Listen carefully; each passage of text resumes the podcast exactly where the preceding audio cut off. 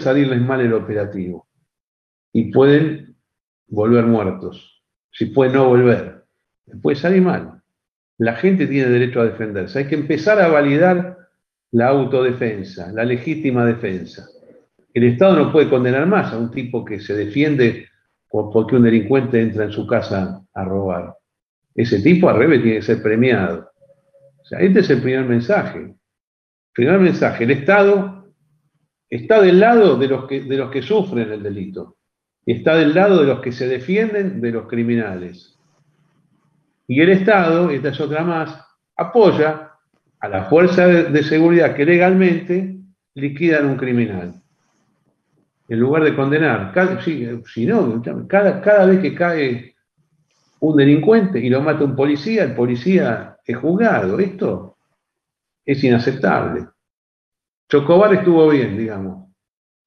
Esto es lo que te quiero decir. Chocobar actuó correctamente. Macri, mira, una de las pocas cosas buenas que hizo Macri, que yo he sido, sabes, muy crítico de Macri, fue recibirlo a Chocobar, Patricia Burris también, decir, mire, esto es un policía.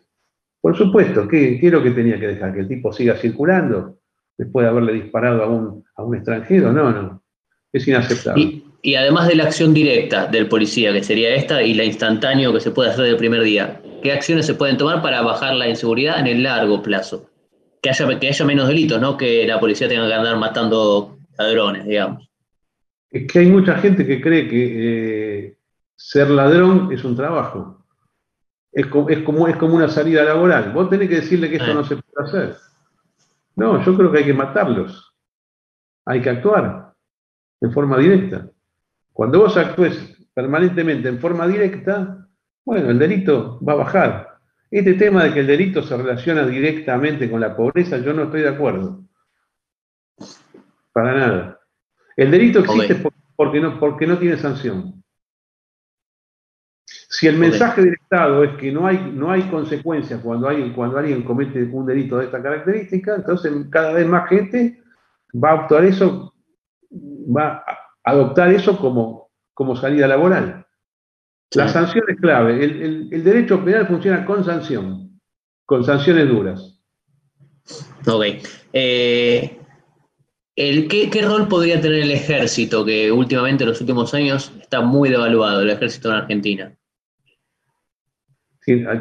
claramente tiene que haber ejército, tiene, tiene que haber fuerzas armadas, bien equipadas. Sí. Tiene que haber, le das, importancia. Por supuesto. Dentro de, lo que dentro de lo que presupuestariamente se puede hacer. Además, con, sueldos dignos, ¿no? Sí, sí, sí, Sueldos miserables. Este tema de relacionar a las Fuerzas Armadas con el proceso del 76-83 no va más, no queda nadie de esa época. El país quedó tildado a eso, a la guerra de las Malvinas, que, es todo un tema aparte, ¿no? Relacionar los militares del siglo XXI con, con ese momento histórico del país es un gravísimo error. Tiene que haber ejército. Una de las funciones fundamentales del Estado para un liberal es que haya ejército. Un solo ejército. Es una de las actividades monopólicas del Estado. Hmm. Policía, seguridad, Fuerzas Armadas. Son las cosas básicas para las cuales el Estado existe. Justicia. Justicia, seguridad, relaciones exteriores. Básicamente es eso. El Estado es eso. dejar de meterse menos en, las actividades económicas de, los privados, de la actividad privada, y dedicarse más a, esas actividades exclusivas del Estado. Es lo más importante.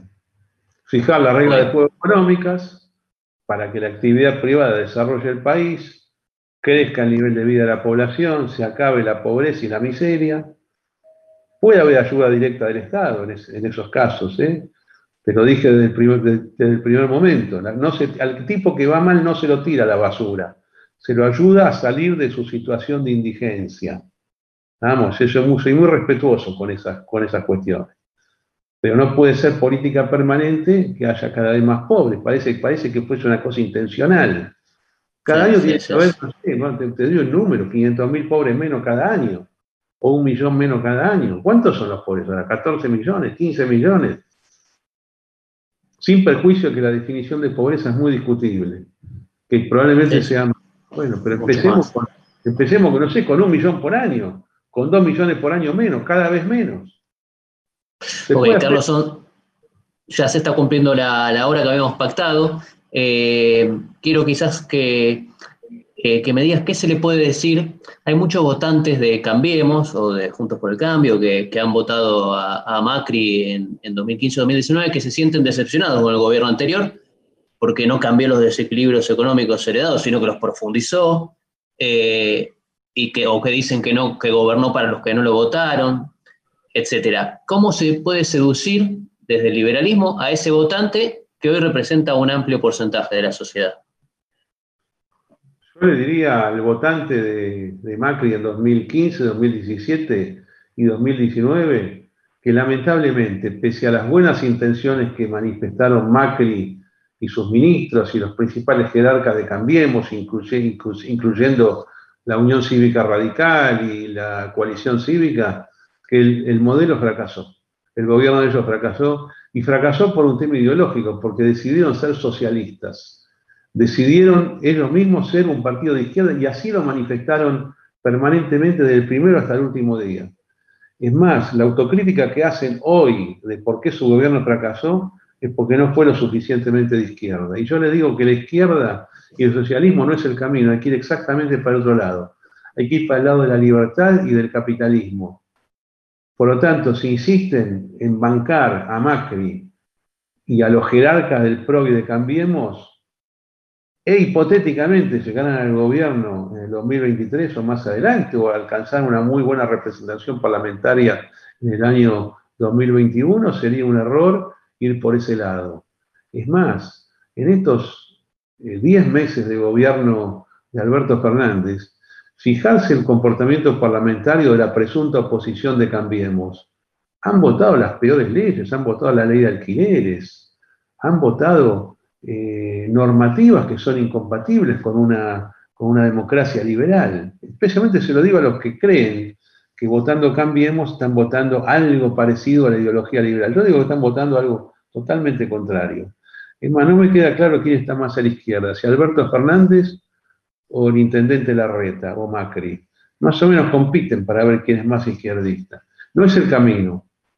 Yo les diría, bueno, quisieron confiar en ese modelo. Primero se llamó Compromiso para el Cambio, después PRO, después se llamó Cambiemos, una coalición más amplia. Dio, malos resultados. Vuelta de página, vamos a una cosa nueva nosotros vamos a tener los equipos necesarios para sacar el país adelante. Entonces yo les pido primero una confianza parlamentaria en el 2021 y después hablamos para el 2023. Yo estoy seguro que Argentina tiene un futuro enorme.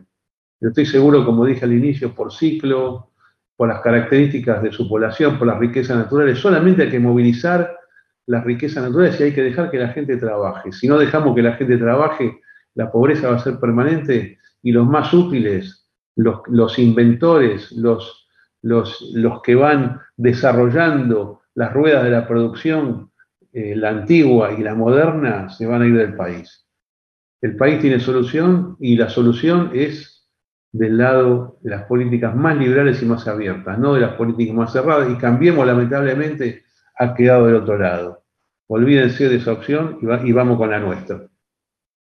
Genial. Bueno, Carlos, eh, entonces esto fue todo, te agradecemos mucho por estos minutos y, bueno, te seguiremos escuchando las propuestas políticas de acá en adelante.